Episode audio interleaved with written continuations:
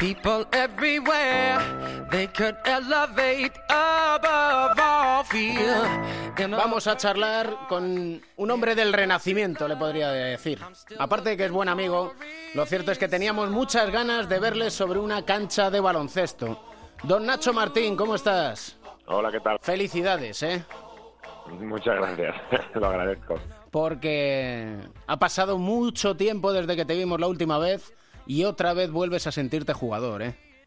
Pues sí, ha pasado demasiado tiempo, mucho más de lo que tenía que haber sido, pero, pero bueno, como dices tú, ya estoy de vuelta y eso, contento de, de sentirme jugador otra vez y de sentirme útil. Trece meses después, que se dice pronto, ¿eh? Sí, se dice pronto, pero se hicieron muy largos. ¿Demasiado largos? Demasiado largos, claro que sí, porque eh, en principio la lesión que yo tuve eh, tenía que ser la mitad, más o menos, y nos hemos ido al doble pues por dos operaciones y dos rehabilitaciones. Dos operaciones, dos rehabilitaciones. Supongo que eso va mermando, ¿no? Sí, eh, es duro, pues eso, que yo me estuve rehabilitando de la primera operación pensando que estaba todo solucionado y no fue así y por eso tuve que pasar por quirófano la segunda vez. Y bueno, es un golpe duro, pero es un poco lo que vengo explicando estos días. Yo soy bastante cabezón y dije que esta lesión no me iba a retirar o no iba a dejar de jugar por ello y pues eso, recuperado y de vuelta que estoy. Qué bueno que eres un cabezota, ¿eh? sí, hay que serlo.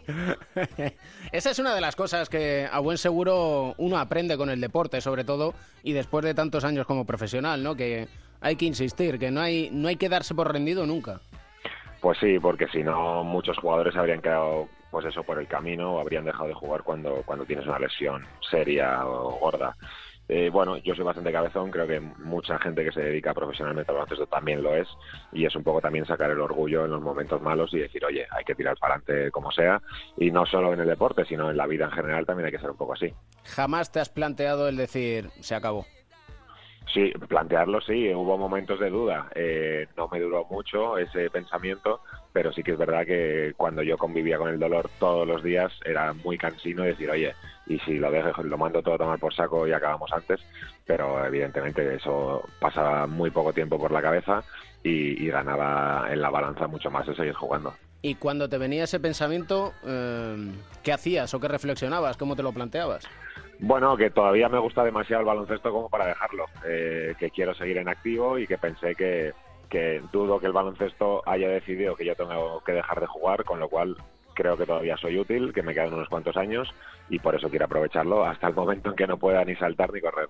Todavía me gusta demasiado el baloncesto. Es una droga, ¿eh? Sí lo es, y más, bueno, como me conocéis, yo juego 3x3 en verano, 5x5 durante el año y es lo que llevo haciendo toda mi vida.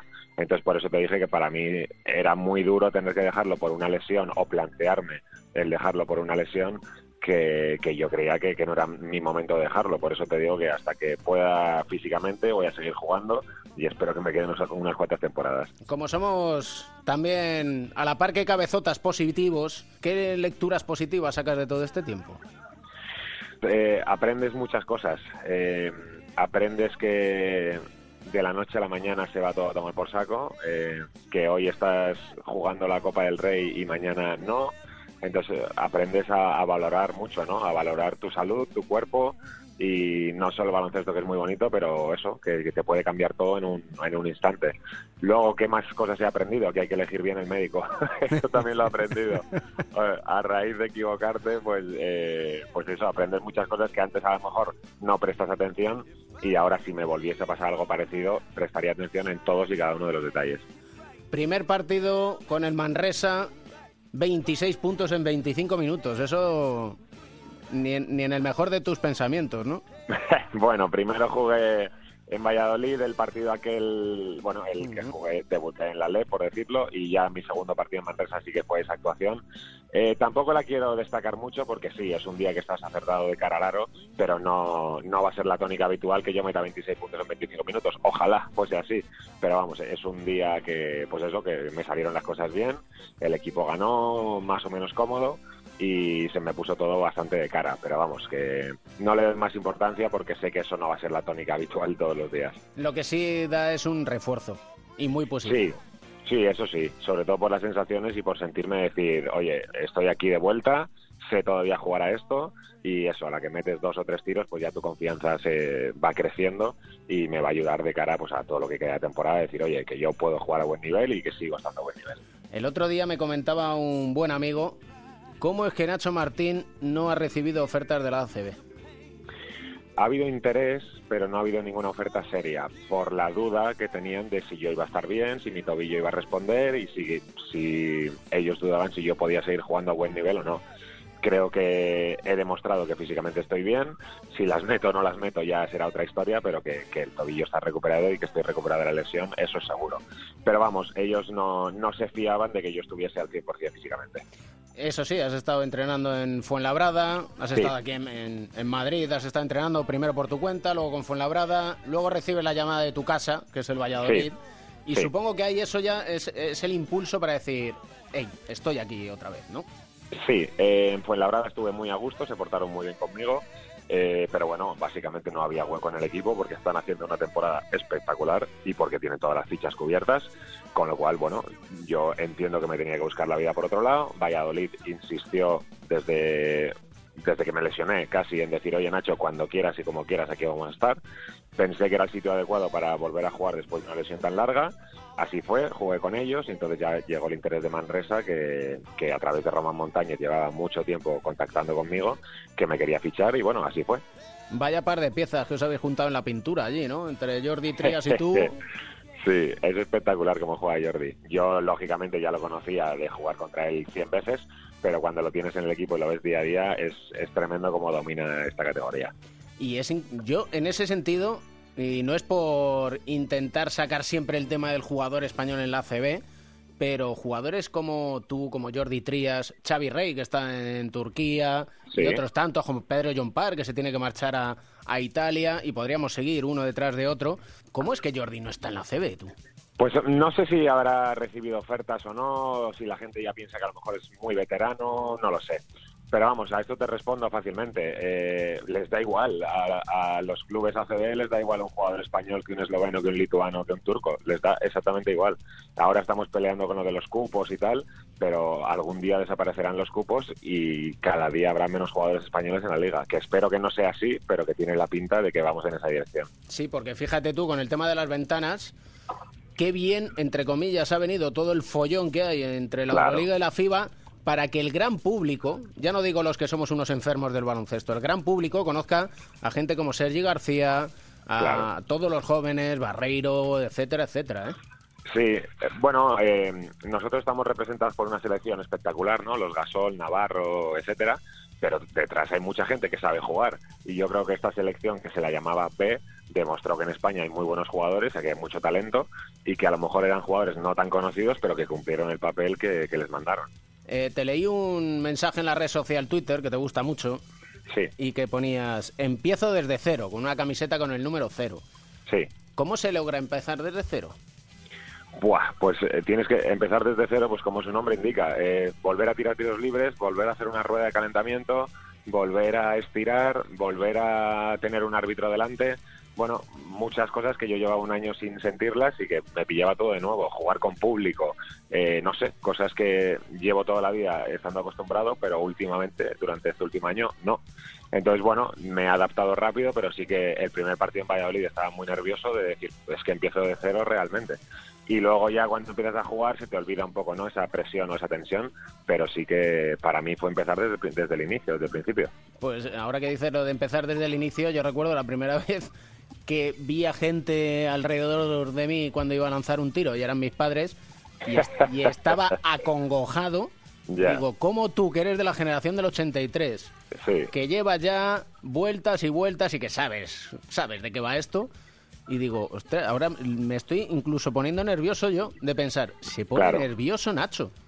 Sí, bueno, son detalles como, por ejemplo, yo que sé, pasa por tu cabeza. Imagínate que el primer tiro no tocó el aro o que la primera vez que penetra canasta me la boto en el pie. Yo qué sé, son tonterías que no tiene por qué pasar, pero que, bueno, es que llevas mucho tiempo sin jugar. Si pasara sería dentro de, lo lógico, ¿no? Sería algo normal.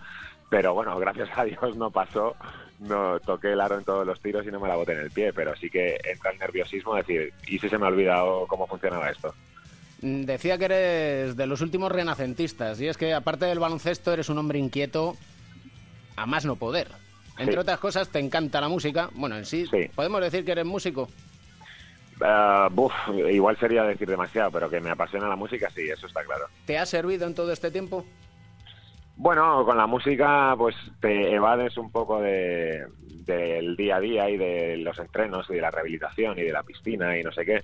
Entonces la música me servía para desconectar un poco. Ahora, como dices tú, que soy un, un culo inquieto y estoy siempre en mil cosas, eh, quiero aprender a pinchar. Entonces me estoy, pues eso, me voy a comprar una mesa tal y me voy a poner para aprender a, pues a ver cómo funciona el mundo del DJ. O sea que lo que te digo, aprendiendo cosas. Y eh, solemos terminar cada charla, cada cuarto, pidiendo una canción.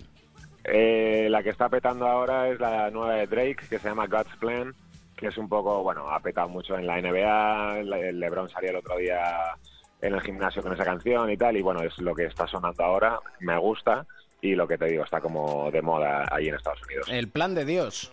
Eso es, sí señor. El plan de Dios no era que dejaras esto, ¿eh? Eso espero, ni el de Dios ni el del baloncesto. Hombre, es que hay una cosa muy importante que yo no sé si ya uno llega a un momento en el que se lo llega a plantear y es que se es necesario dejar al baloncesto y no que el baloncesto te deje a ti. Claro. Yo estoy repitiendo mucho últimamente, yo dejaré el baloncesto cuando yo quiera y como yo quiera. Es decir, pues en el momento que no me vea bien o que no sea útil, diré, pues mira, hasta aquí he llegado. Pero no me gustaría que eso, por una lesión X, el baloncesto me, me aparte de su vida. Podemos contar los entresijos de esta charla y es que llevamos mucho tiempo hablando y diciendo, oye, que el cariño siempre lo tienes. Y me dices, oye, cuando vuelva a jugar entonces charlaremos. Y, y dicho y hecho, ¿eh?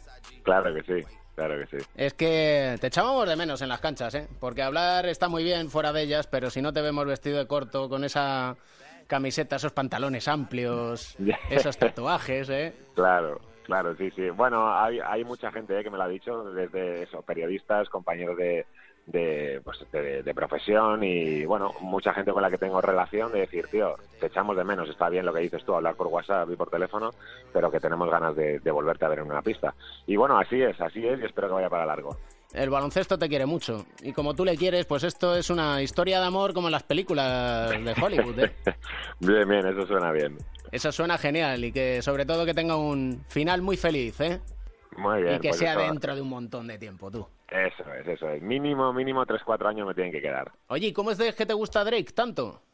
Bueno, Drake me mola desde el principio que salió ya hace un montón de años y tiene las dos vertientes, ¿no? Canta, rapea, las letras están muy bien, habla mucho de temas personales, su sex, tal, dramas que ha tenido y me gusta, tío, me gusta.